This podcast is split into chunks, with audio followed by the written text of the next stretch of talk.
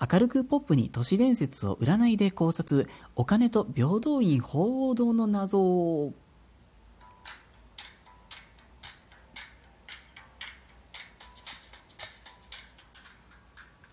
私、占い師のティモがお送りしております、スースセイジャンクション第29回でございます。いつもお世話になっております。今日は怖くない都市伝説を占いで考察シリーズ、えー、お金編でございます。えー、ちょっとお話がですね、ゆるーくつながっておりますので、もしご興味がおありの方は、このラジオですと第24回と第26回山手線とスカイツリーのお話、そちらからまずお聞きになってみてくださいね。では早速本題へ。えー、今日ですね、実はですね、本来違う内容をお送りするつもりだったんですけれども、またも企画倒れしてしまいまして ただ、その企画倒れしたことでひらめきが降りてきてしまいました。今日はズバリお金の話。お金といっても特にそのコイン、貨幣の方ですね。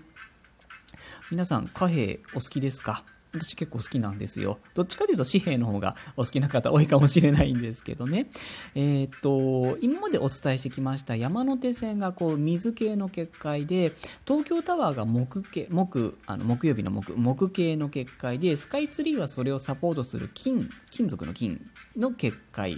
ぽいというお話だったんですね。で、1つ目の山手線2つ目の東京タワー3つ目のもう1つ残りの1つを探してるんですけどこれが全然本当に見つからないんですよ。形があるのかないのかもわからないんですけどもし形があるなら多分丸い形をしてるんじゃないかなと思ってるんですね。でまあなんか地面の中かどっかに埋まってるのかもしれないなーなんてそんな話をちらっとどっかで聞いたことあるなーみたいな。そんなことを考えてたんですよ。で、たまたま今日企画倒れしたのが、5円玉についてのお話だったんですね。これちょっと企画倒れしちゃったんですけど、またパワーアップして、どこかでお届けする予定です。で、えっ、と、そういえば、この5円玉貨幣って、丸い形をしているなぁと、ビビビッときまして、そこからちょっとわーっと貨幣のことを調べてみたんですね。皆様、独立行政法人造幣局のホームページってご覧になったことあります？すごく面白かったです。外国の貨幣とか作ってるんですね。しかもめっちゃカラフル。そこで不思議なことに気がついたんですね。誰しもがもう絶対見たことがあると思います。10円玉、あの図柄。あれに平等院鳳凰堂が書かれてるじゃないですか。で、この鳳凰っていう部分だけはその1万円札の図柄にも採用されたりしてるんですよ。ただ、なんでこの平等院鳳凰堂の図柄に決定されたのか資料が残ってないそうなんですね。そんなことある？ということで占ってみました。もうそしてね、これはもう10円玉より大きな額面の貨幣がもう今発行されているので、おそらく言っちゃっても大丈夫だなと思って収録しております。10円玉の図柄が平等院鳳凰堂に決まった理由は何か？占ってみました。これですね、占ってみたところですね、やっぱり結構スピリチュアルな形になるんですね。この怖くない都市伝説シリーズでいうところの金のサポートタイプそのものズバリの形になっておりました。もちろんその役目、役割は違うんですけど、スカイツリーと似た系統ですよね。何かをサポートするという役目が大きいようなんですね。でその10円玉が発行されたのは1954年昭和34年のことだったそうです。当時は戦後復興の真っ只中で10円っていうのは当時の最高額面の貨幣だったそうですね。でなんか今でいう50円玉みたいな穴の開いた幻の10円玉とかちょっとだけ作られてたみたいなんですけど材料の価格などなどの理由からこうお蔵入りになって現在のものになったそうです。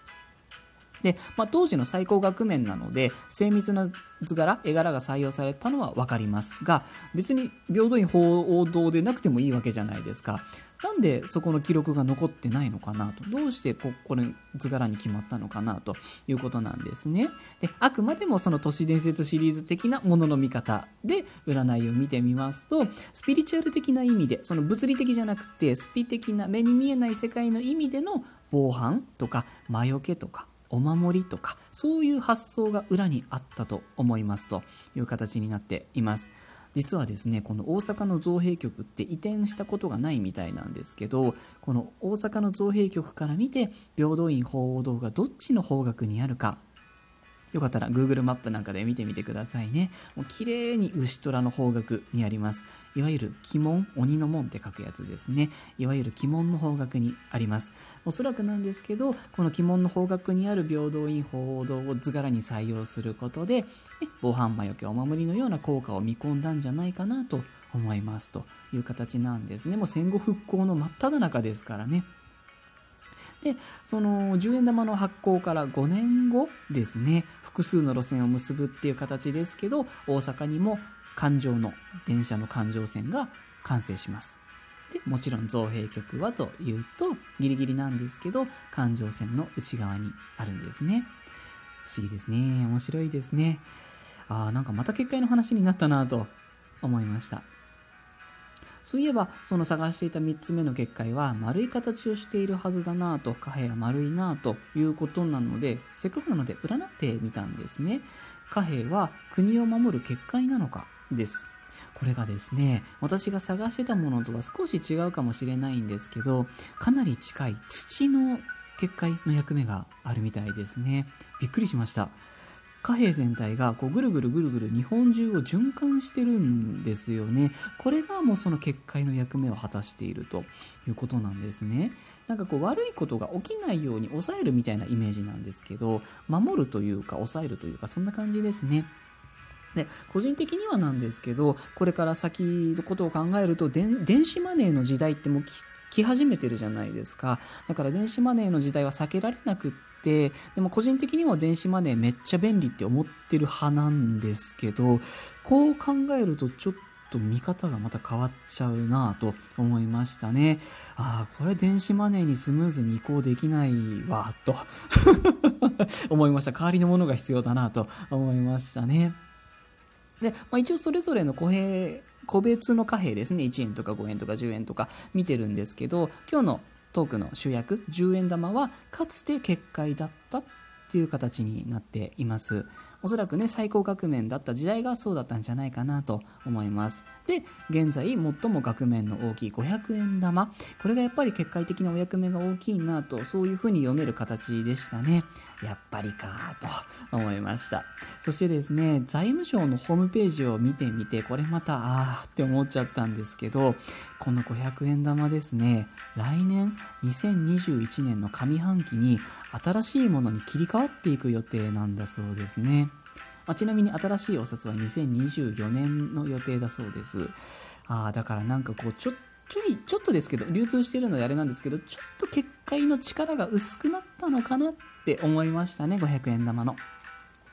山手線の時もそうだったんですけど、この今回のこの新型コロナ略して新コロ、本当にタイミングが最悪でしたね。もうどこかで何かが一つずれていたらこうはならなかったんじゃないかなと思わずにはいられないですね。そしてまたやっぱり見つからない3つ目の結界本当にすごいです。どこにあるんだろう。うんこの都市伝説シリーズをやってみて結界ってすごいなと興味が湧いて止まりませんねまた何かいいネタが見つかりましたら喜んで更新いたします皆様いつもお聞きに来てくださって、またいつもいいねだと押してくださって、本当にありがとうございます。今日はこの辺りで失礼させていただきますね。また遊びにいらしてください。それでは、失礼いたします。